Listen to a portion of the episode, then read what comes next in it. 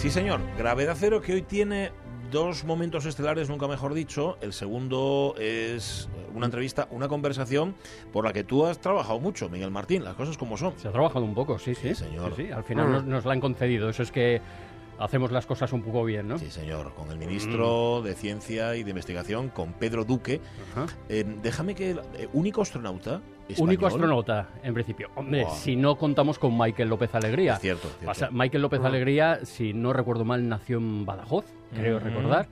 Eh, lo que pasa es que después se nacionalizó en norteamericano. Y creo, creo que no hay doble nacionalidad. No, no lo sé, no, no lo sé. Puede ser. Pero, pero vamos, él fue como astronauta de la NASA y para ser astronauta de la NASA hay que ser norteamericano, así que Pues nada, dentro de un rato hablaremos con Pedro Duque, va a estar aquí con nosotros, vía telefónica evidentemente, en Gravedad Cero. Pero tú antes querías que nos asomáramos al cielo del verano. sí, vamos allá. Vamos Venga, a eh, en este último programa de, de antes del, del verano, en este Gravedad Cero número 97, mm, vamos a explorar el cielo de una noche de verano.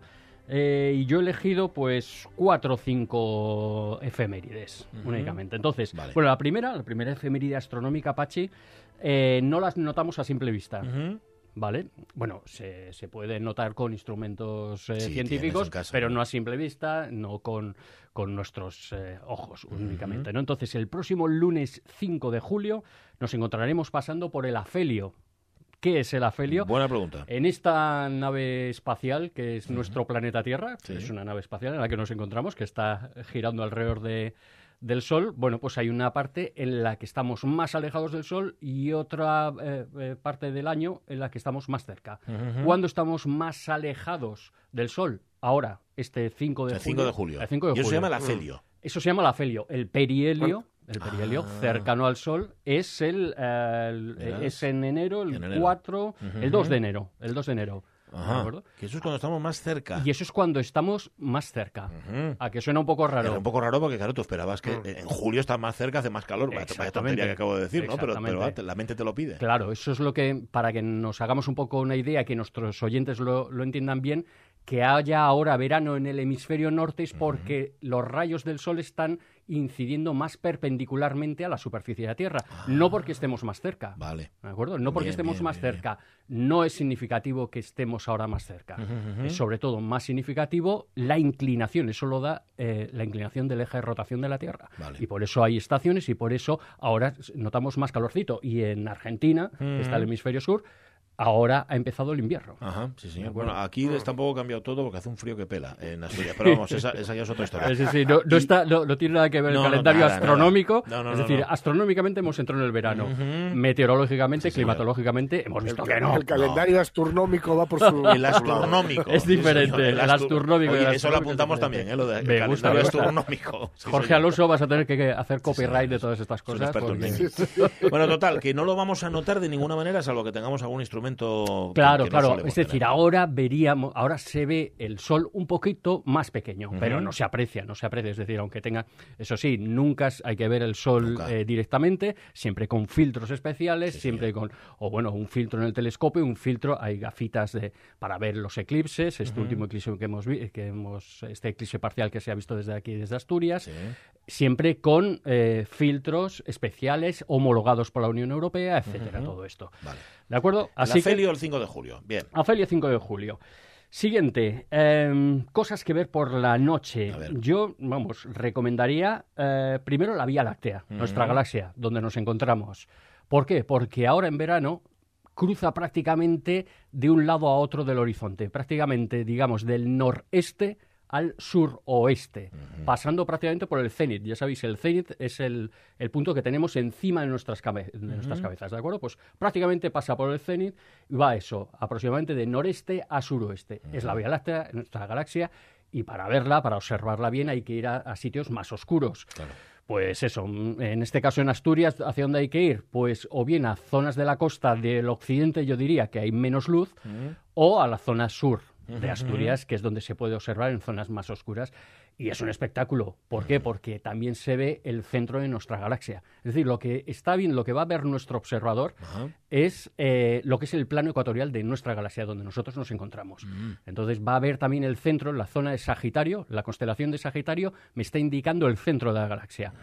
Y la, la constelación de Sagitario y la de Escorpio son muy fácilmente visibles. Sobre todo hay que mirar hacia el sur, ¿de acuerdo? Entonces, la Vía Láctea es un buen sitio, es un es una buena observación para este para Vale, este Nos damos un paseo por el este- centro de la Vía Láctea. Eso es. Y utilizando la Vía Láctea podemos llegar a ver el Triángulo del Verano. El Triángulo del Verano son tres estrellas, ¿vale? Tres estrellas que hacen el vértice del. Triángulo del Verano. Y esas tres estrellas son Deneb, que eh, forma parte de la constelación del Cisne, es Vega, de la constelación de la Lira, y es Altair, que es la Mm. de, de la constelación del Águila. Esas tres estrellas que son muy visibles, o sea, se ven desde la ciudad. Desde la Mm. ciudad vas a ver esas tres estrellas si miras arriba, prácticamente hacia el cenit, y, pues, por ejemplo, Deneb, lo que es la constelación de- del cisne, que es una cruz, una cruz, se llama la. Cruz del Norte, además, ¿Mm? eh, esa está inmersa justo en lo que es la, la Vía Láctea. Ah. Y entonces se puede distinguir muy bien, ¿no? Deneb, por ejemplo, esta, esta estrella, una de las estrellas que forman este triángulo del verano, que se va a poder ver muy bien. Vega es muy blanca, es muy brillante, y muy, muy blanca se ve muy bien. Altair es menos brillante, pero se ve más al sur. Entonces, en- una vez que tienes localizadas Vega y que tienes localizadas Deneb, puedes localizar Altair y hace ese triángulo y es, es muy guapo. Pues Deneb es una, por ejemplo, es una estrella tan grande, es una supergigante. Sí. Es tan grande que, que, vamos, el Sol sería prácticamente una mota de polvo en comparación con esta estrella. Es una supergigante. Para que te hagas una, una idea, tiene una luminosidad más o menos unas 50.000 veces la luminosidad que tiene el Sol. O sea, imagínate, es, es espectacular, ¿no? Lo que pasa es que pilla lejos, ¿no? Pilla lejos. Y esa es la clave. Es decir, muy bien, ahí has dado la clave. Tú ves Deneb y tú la vas a ver, pues más o menos brillante, por Sí. supuesto, pero como muchas estrellas que tiene en el entorno. Entonces, eso lo que te va a dar un poco la idea es lo lejos, lo lejano que está esta estrella, que está bastante lejano, porque es una supergigante, es una estrella muy luminosa, es muy grande, Sí. y sin embargo tú la vas a ver pues más o menos como, la, eh, como, como muchas de las estrellas. Es una estrella brillante, por supuesto, pero como muchas de esas estrellas. De Neves, Vega y Altair, que es, eh, yo creo, uno de los caballos de Benur. Pues ¿Ah, sabes sí? que lo- los caballos de. ¿Sabes lo que quiere sí, decir ¿no? Altair? No, ¿qué significa? El ojo del águila. Ah, qué bonito. Altair, qué en- bonito. en- Sí, hombre, porque sabes que los caballos de Benur, de la cuadriga, tenían nombres de estrellas. Sí, de Barán sí, y, sí. y todo esto. Sí, mira, mira, mira. Sí, sí. Pero- y Altair era uno de ellos. Bueno, va. Sigamos. Es otra cosa que podemos ver. Venga, más. Eh, la célebre lluvia de las Perseidas. También, es verdad, ¿Cómo no? un ¿Cómo no? clásico, Claro, clásico, como sí. sabemos, como ya hemos Como explicado. Claro, Sí, es sí. así. Eh, como hemos explicado algunas veces aquí, las lluvias de meteoros están causadas por los restos de cometas eh, que van dejando en su órbita al acercarse al Sol. Entonces, al acercarse este cometa, van calentándose, se sublima parte de sus componentes y dejan ese rastro. Pues bien, desde finales de julio aproximadamente hasta mm, la segunda quincena de hasta la segunda quincena de agosto, Sí. mm, pues se, se pueden ver las Perseidas. ¿Cuándo es el máximo? El 12 de agosto. La noche del 12 de agosto se pueden ver las Perseidas, a lo mejor, que son esas estrellas, nosotros lo llamamos estrellas fugaces, pero realmente son esos restos de polvillo que ha ido dejando, en este caso, el cometa Swift-Tuttle, que es el que ha pasado por ahí, y entonces en ese momento la Tierra, el 12 de agosto, an- un poco antes y un poco después también, está pasando justo por ese, ese cilindro Sí. de, de polvo cometario que ha dejado el Swift-Tuttle. Ajá. Entonces, por eso, la atmósfera choca contra esos granitos y eh, se ven esas estrellas fugaces. ¿Hacia dónde? Hacia la constelación de Perseo, por eso son las Perseidas. Las Perseidas. vale. ¿Dónde se ve Perseo? Vamos a ver, este, este verano Perseo se va a poder ver bastante, o sea, vamos, las, las Perseidas se van a poder ver bastante bien, bastante bien se van a poder ver. Eh, porque no hay luna, vamos, no hay luna, hay una lunita pequeña, una, una luna creciente que se pone enseguida. Entonces, el resto de la noche va a estar oscuro. Cuando se ven las Perseidas, sobre todo hacia la madrugada, eso es lo malo que tienen las Perseidas. Bueno, lo bueno. O lo bueno, sí, depende, depende Ya. de tu. Entonces, Perseo ya ha subido por el este, está, se ve hacia el noreste. Ajá. Tú, bueno, pues más o menos te, aquí en Asturias lo que tienes que mirar es hacia el mar y un poco hacia la derecha. ¿vale? Vale. Hacia el mar y, hacia- y un poco hacia la derecha. Y Perseo irá subiendo a lo largo de la noche. En cuanto ves una estrella fugaz, ya puedes localizar más o menos dónde está el radiante, dónde te van a venir todas las demás estrellas fugaces. Entonces ya tienes localizadas las Perseidas. Vamos a ver este año. Lo de la actividad que se prevé es muy difícil, muy difícil saber si va a ser muy activa, poco activa, Ya. o vas a ver eh, tres al- a la hora, o a lo mejor vas a ver... Eso te iba a preguntar, no siempre es con la misma intensidad. No, no, no. O sea, la, fe- la fecha mm, coincide. La Lo- fecha sí. La intensidad depende. La intensidad, claro, ¿cómo se puede saber por qué zona de, de, cometaria va a pasar la Tierra? A lo mejor hay mucho grano de polvo o a lo mejor es una zona ya muy limpia, de manera. Entonces es más difícil, más difícil saberlo. Bueno, pues nada, vosotros mirad y ya nos contáis lo que veis. Vale, ¿alguna cosa más que te queda ahí, que veo que Y finalmente, finalmente terminamos con Júpiter y Saturno. Yo os recomiendo ver a Júpiter y Saturno porque se ven muy bien. Eh, ¿Dónde están? Se encuentran en las, constelaciones de, entre Acuario y Capricornio. Acuario y Capricornio son bastante difíciles de, reconocer, pero bastante difíciles de reconocer Acuario y Capricornio. Entonces, son estrellas muy, muy poco brillantes y el dibujo tampoco es muy significativo. Es muy significativo, por ejemplo, Sagitario, Escorpio, eh, yo que sé, Pegaso, el cuadrado de Pegaso, etcétera, pero Acuario y Capricornio no. Entonces, eh, ¿cómo se pueden ver Júpiter y Saturno? Mirando hacia el sur, Júpiter es muy distinguible, no hay forma de de, de equivocarse, es un punto de luz brillante, mm, digamos con un tono anaranjado aproximadamente, y a la derecha, es decir, hacia el oeste, va a tener a Saturno. Saturno es menos brillante, pero Júpiter está prácticamente en oposición, es decir, está bastante cerca, va a estar bastante cerca ahora en agosto de la Tierra y lo vamos a poder bastante bien. Tiene, Va a tener una magnitud, espérate que lo mire, de menos 2,9. Así que, para que te hagas una idea, nuestros ojos pueden ver hasta la sexta magnitud. Si es una magnitud negativa, puedes verlo todavía mucho mejor. Así que menos 2,9 con Júpiter se puede ver bastante bien. Y una vez localizado Júpiter, a la derecha y un poco abajo te vas a encontrar Saturno. Y las otra, lo último que podemos decir es que no parpadean los ah, planetas. claro. Como las, estrellas, sí, pero los, las estrellas sí, los planetas no. En cuanto tú ves un puntito de luz, aunque sea un puntito de luz, pero ves que no parpadea, eso es un planeta. Ajá. Bueno, pues nada. Es una guía, ¿eh? Para este verano, para que miréis a las estrellas, bueno, si las veis, para que miréis al cielo y a ver si tenemos suerte y no está nublado. bueno, hay que aprovechar los huecos. Aquí en Asturias es así. Y si no, oye, pues nada, hacéis una escapadina, no sé, hasta Urueña, por ejemplo. Sí, sí, sí. Bueno, pasando un poquito la cordillera cantábrica, el León ya. Sí, ya es así de fácil. Bueno, las 11 y 37 minutos de la mañana, pues sí, teníamos una charla pendiente para este 97 gravedad cero.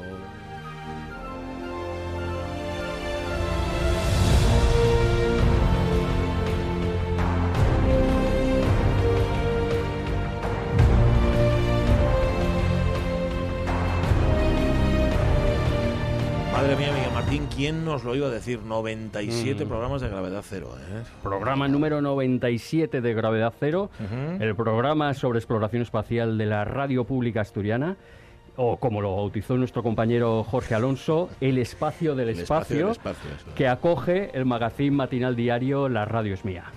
Pues bien, hoy tenemos el privilegio de contar con el astronauta español y actual ministro de Ciencia e Innovación, don Pedro Duque, que a lo largo de su profusa trayectoria se licenció como ingeniero aeronáutico por la Politécnica de Madrid, es astronauta desde 1992 por la Agencia Espacial Europea y fue astronauta a bordo del transbordador espacial norteamericano Discovery en 1998 y a bordo de una nave Soyuz rusa hacia la Estación Espacial Internacional en 2003. Ministro, buenos días.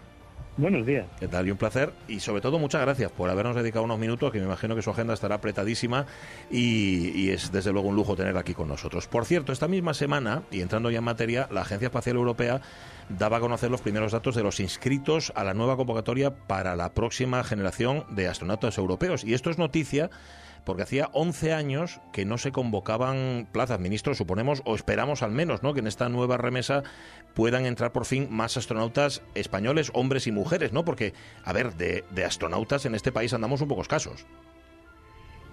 Sí, es, una situación que ya arrastramos, por supuesto, como decís, desde hace muchísimos años. Europa, bueno, es un socio menor de la, de la, de la exploración espacial eh, propiamente dicha, que es la que se hace con exploradores, y, y por eso pues eh, siempre andamos con unas cifras bastante pequeñas de astronautas europeos y dentro de eso pues uno o ninguno de astronautas españoles. y vamos a ver si ahora hacemos eh, en fin, que mejora la cosa. Sí, a ver si, hay más. A ver, a ver. Sí, sí, a ver si ya vienen más. Bueno, pues, señor ministro, hace aproximadamente un mes se anunció la creación por fin de la Agencia Espacial Española con, el objetivo, imagino, de, aunar en una sola entidad lo que ahora está distribuido pues en diferentes organismos y ministerios, ¿no? Entonces, bien, ¿cómo mm, se están desarrollando actualmente estos primeros pasos? ¿Cuáles son a, grandes rasgos los primeros pasos que sean para crear la Agencia Espacial Española?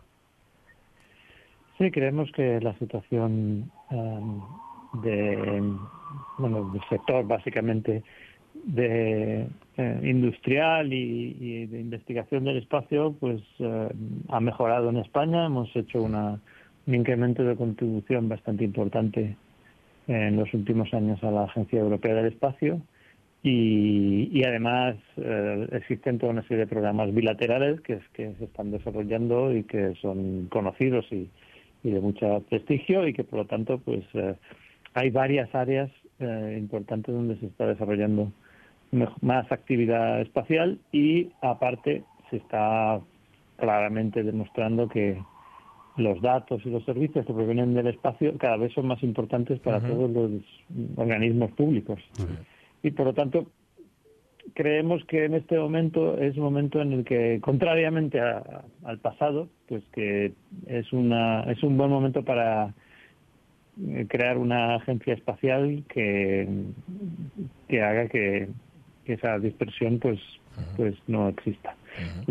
¿Cómo está yendo esto? Bueno, de momento, por supuesto, estamos eh, estableciendo las consultas pertinentes a todos los demás ministerios, qué, qué servicios o qué productos querrían mm, eh, pues, obtener del espacio y que les sirvieran para su actividad, qué presupuesto estarían dispuestos a poner en ello, eh, cómo se establecería la, la coordinación, qué querrían que nosotros hiciéramos desde desde el Ministerio de Ciencia e Innovación, que tenemos la responsabilidad en materia de influir en los programas de la Unión Europea para también para, proponer productos y servicios y, y de momento estamos en consulta, pero no vamos a demorarlo mucho. Pues si no, esto cuanto menos se demore. Claro, es que ya, ya sabe que hay escepticismo en ello, porque hace años ya también se anunció la, la creación de una agencia, entonces, bueno, por eso eh, pues los que estamos un poco más metidos en esto estamos un poco así escépticos, ¿no? Pero bueno, también esperanzados a la vez.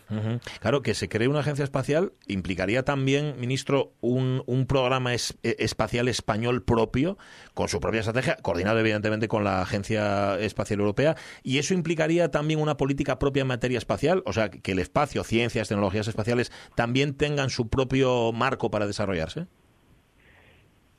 hasta cierto punto, sin caer en triunfalismos, sí, la respuesta es sí, que eh, se trata de tener una eh, política concertada entre todos los departamentos del gobierno en materia de, espacio, tanto, por supuesto, investigación, de innovación, que nos correspondería a nosotros, como desde el punto de vista de uso del espacio por parte de todos los demás departamentos. Eso es verdad. Eh, sigue siendo eh, la actividad que tenemos, eh, digamos, que no pasa por la Agencia Europea de Espacio, pues sigue siendo una actividad de capacitación. Es decir, no estamos pensando que ahora resulte que España va a hacer sus propios cohetes y tener su propia estación espacial, sino que, claro, la política es una política, eh, tendrá que ser una política mm, de etapas. Es decir, los programas nacionales ahora mismo, que son bastante modestos, pero que han funcionado muy bien, tienen vocación de incrementar, pues serán programas que hagan que la que los españoles que se dedican a la investigación, a la innovación, las industrias, las empresas, mm, tengan una oportunidad de pegar el salto y ser competitivos a nivel europeo o a nivel mundial. Esa es, la idea, ¿no? no sustituir a lo que hacemos en la Agencia Europea del Espacio, sino capacitar a más empresas y más personas para ser capaces de ser competitivos en ese ámbito tan, tan difícil. Claro, claro. Por cierto, esto, bueno, es, quizás es una pregunta un poco trivial, pero bueno, en estos tiempos la, marca, la marca tampoco no es algo trivial. ¿Hay nombre ya para la agencia? ¿Se están barajando ya algunos nombres? Eh, es importante, hay que tratar de, de hacerlo bien y, y ahora mismo la verdad es que tiene que entrar mucha gente en, en esto, pero vamos, obviamente hay cosas, en fin. Hay ideas hay, no, sé cómo decir, hay, hay como perogrullos y luego pues, hay gente quizás haya gente que nos dé alguna alguna idea buena. No, no, querría pronunciarme. Vale, hasta, hasta ahí puede el ministro. Más eso no. Por cierto, lleva tiempo ya suficiente dentro de la política, para bien o para mal, evidentemente. ¿Percibe que haya aumentado el interés de los políticos en la ciencia en general y en particular en la exploración espacial? ¿O todavía hay resistencia? O sea, llevar ciertos temas a, a la política es complicado. Es difícil convencer, por ejemplo, de la importancia clave que tiene la tecnología para España, para que no nos quedemos atrás, para que no perdamos el tren del siglo XXI. Yo he visto avances muy significativos en los años en los que estoy aquí y no, no pretendo decir que sea porque los porque estoy yo, pero desde luego machacón he sido. Y, he visto avances muy significativos en, en el pensamiento en general, mm, digamos, de, de cómo son las prioridades o cómo deben ser las prioridades a largo plazo del país y en todos los documentos que se están em, elaborando de estrategias a largo plazo del país, que ahora hay una iniciativa realmente interesante de, no pensar a cuatro años, sino pensar a veinte o cuarenta, los que sean.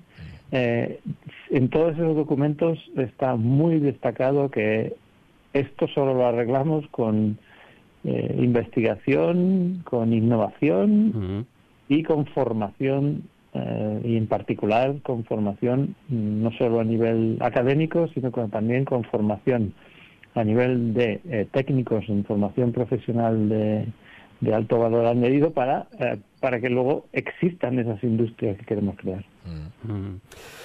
Actualmente tengo entendido que se encuentra usted en excedencia como, como, astronauta, pero ¿ha barajado de algún modo, de algún modo durante estos años la posibilidad de retomar su carrera de astronauta, de volver al espacio? Bueno, barajar se baraja todo varias veces al día, pero, pero en general mm, entiendo que todavía creo que sigo siendo útil aquí donde estoy. Entonces, mm. creo que es lo... solo estoy aquí porque he pensado que podía ser útil. Y, y en particular creo que todavía lo sigo siendo. Hemos conseguido una importantísima porción de los fondos de recuperación, que cada un incremento de 60%, tampoco se puede hacer mucho más, porque el sistema de ciencia e innovación tampoco puede absorber mm, incrementos del 500%, eso no es realista. ¿no? O sea, creo que hemos, hemos conseguido entre todos los que estamos en este ministerio que eh, en el gobierno haya una alta prioridad para la ciencia e innovación. Todavía tenemos que poner en marcha todos los programas que, que utilicen estos fondos y tenemos en el Congreso una propuesta de un pacto que mm, haría que esto fuese eh, fuese permanente o consolidado a futuro con todos los partidos políticos y eso yo tengo mucha ilusión de que de que salga no y, en ese pacto por la ciencia e innovación pues le pongamos las bases para que poco a poco esto no dependa de quién está. Claro que no dependa de los vaivenes de la política sino que esté consolidado claro. Cuando a ver, cuando la prioridad que tiene que ser tan alta de la ciencia e innovación ya esté completamente consolidada en el país y sea algo sabido para todos, pues empezará a no depender de quién está, y ese será el momento en que volvamos a barajar cosas. Exacto, exacto. Pues vale, Por cierto, que han pasado 46 años desde que se creó la Agencia Espacial Europea, es el año 1975, y en Europa todavía no hay un lanzador que pueda llevar tripulación al espacio. Igual ya es hora, ¿no? Igual es uno de los retos de futuro y a lo mejor a, no sé si a corto, pero así a medio plazo, que la ESA tuviera una nave tripulada propia que no dependiera, por ejemplo, de Estados Unidos o de Rusia para llevar a sus astronautas al espacio. Estaría bien eso, ¿no?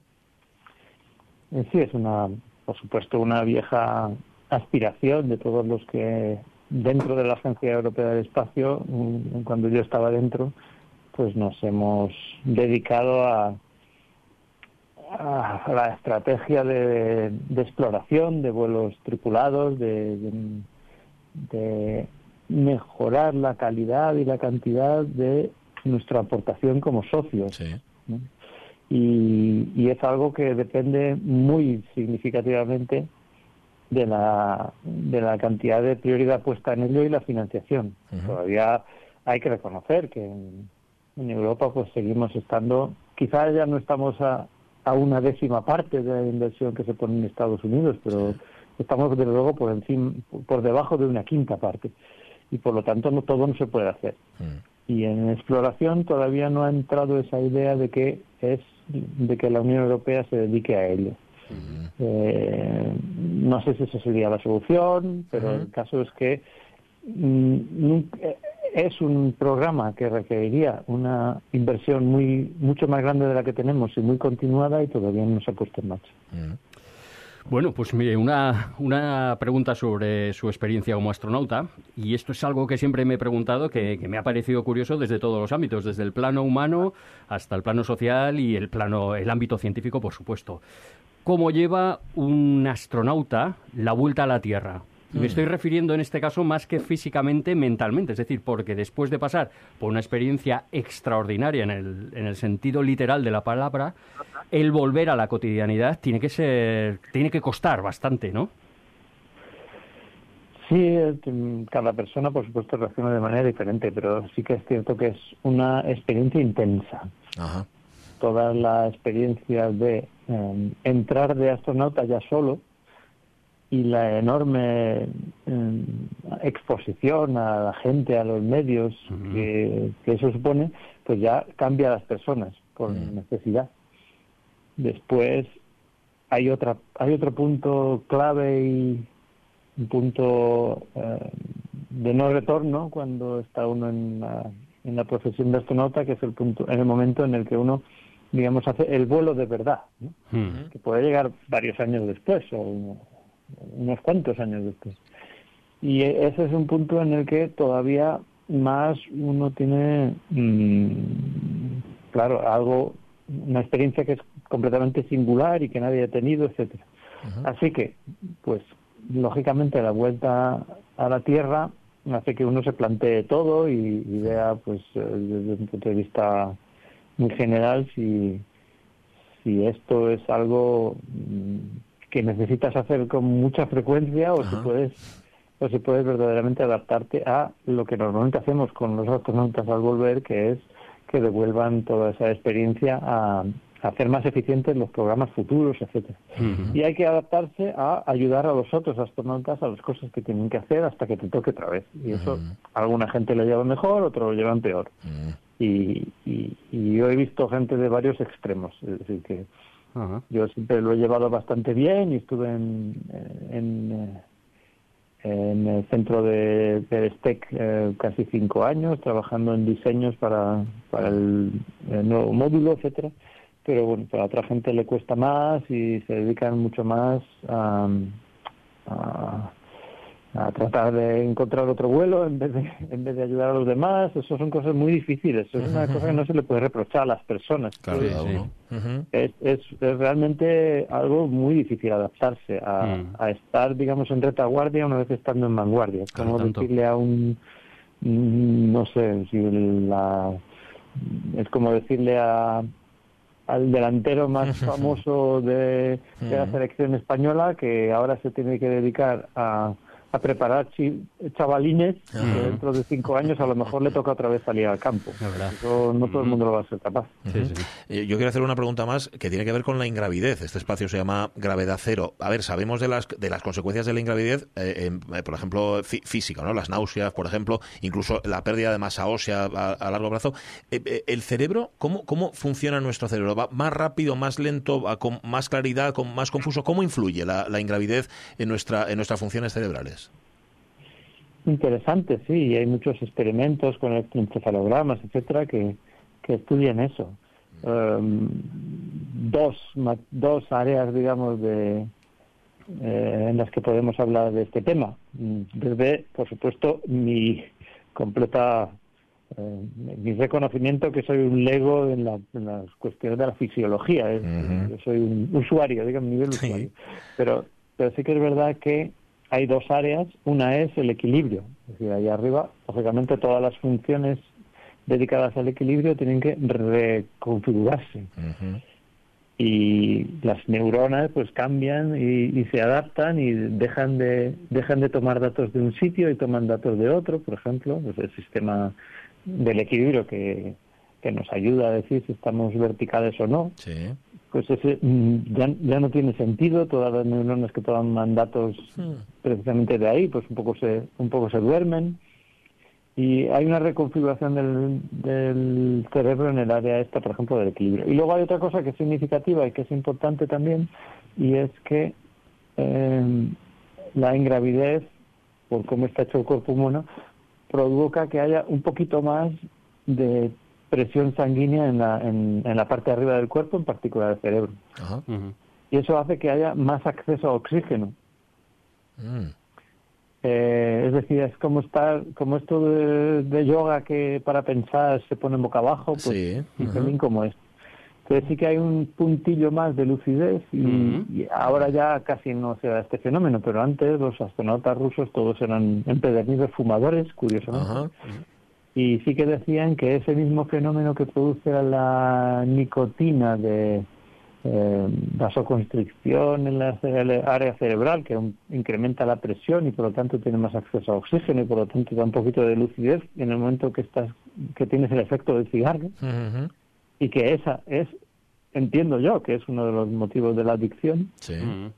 Eh, eso mismo les pasaba cuando llegaban al espacio y se les quitaban completamente las ganas de fumar hasta que no aterrizaban. Sí, sí.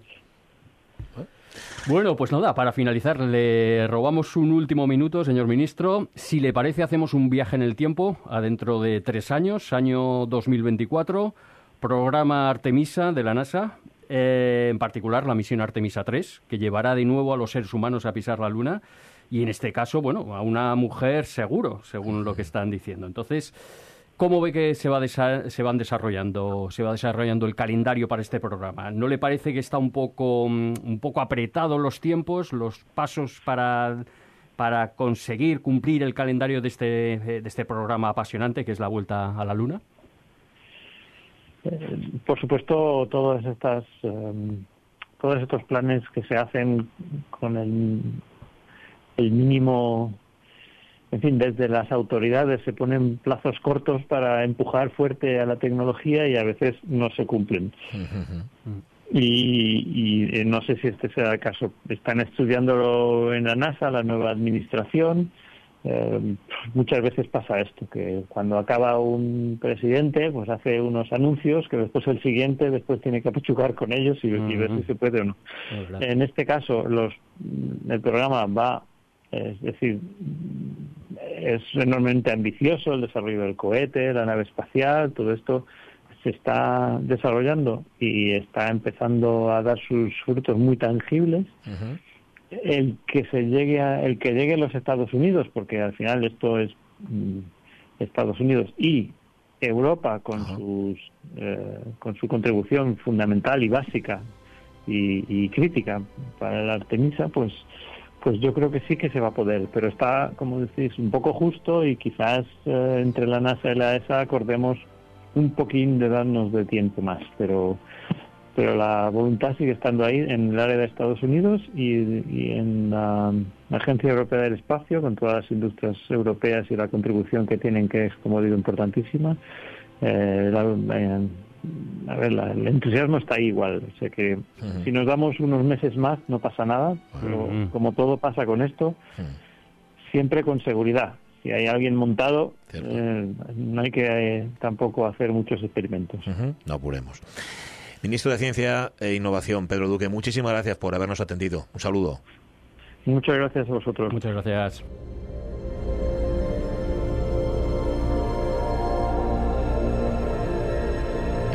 Era la conversación que ayer manteníamos con Pedro Duque. Tuvo que ser ayer porque hoy tenía Consejo de Ministros. Ujú. Por esta reunión de Consejo de Ministros, con lo cual no fue posible hacerlo en directo, pero estamos encantados. Sí, sí. eh, de Yo como, disfruté con esta Sí, entrevista. ¿eh? señor. Y aparte que estaban los dos, estaba el ministro y estaba el astronauta. Sí. Eso es una, sí, sí, Ujú. Nos ha hablado de, la- de sus dos facetas, la faceta eh, pública, en el sentido de gestión pública, y su faceta como profesional, de aquello Fíjate- que le entusiasma. ¿no? Fíjate que yo le, le presento primero como astronauta y Sí, después como sí, ministro. señor, si te fijas en el Como cero, que esto es gravedad cero, al final. gracias, Miguel Martín. Nada, gracias a ti, Pachi. Buen verano. Ya sabes que en cualquier momento Jorge, Sonia y yo te llamamos y, te liamos. ¿eh? Gravedad cero va a seguir, tú, lo, sabes muy bien. Sí, señor, sí, señor. Aquí seguirá.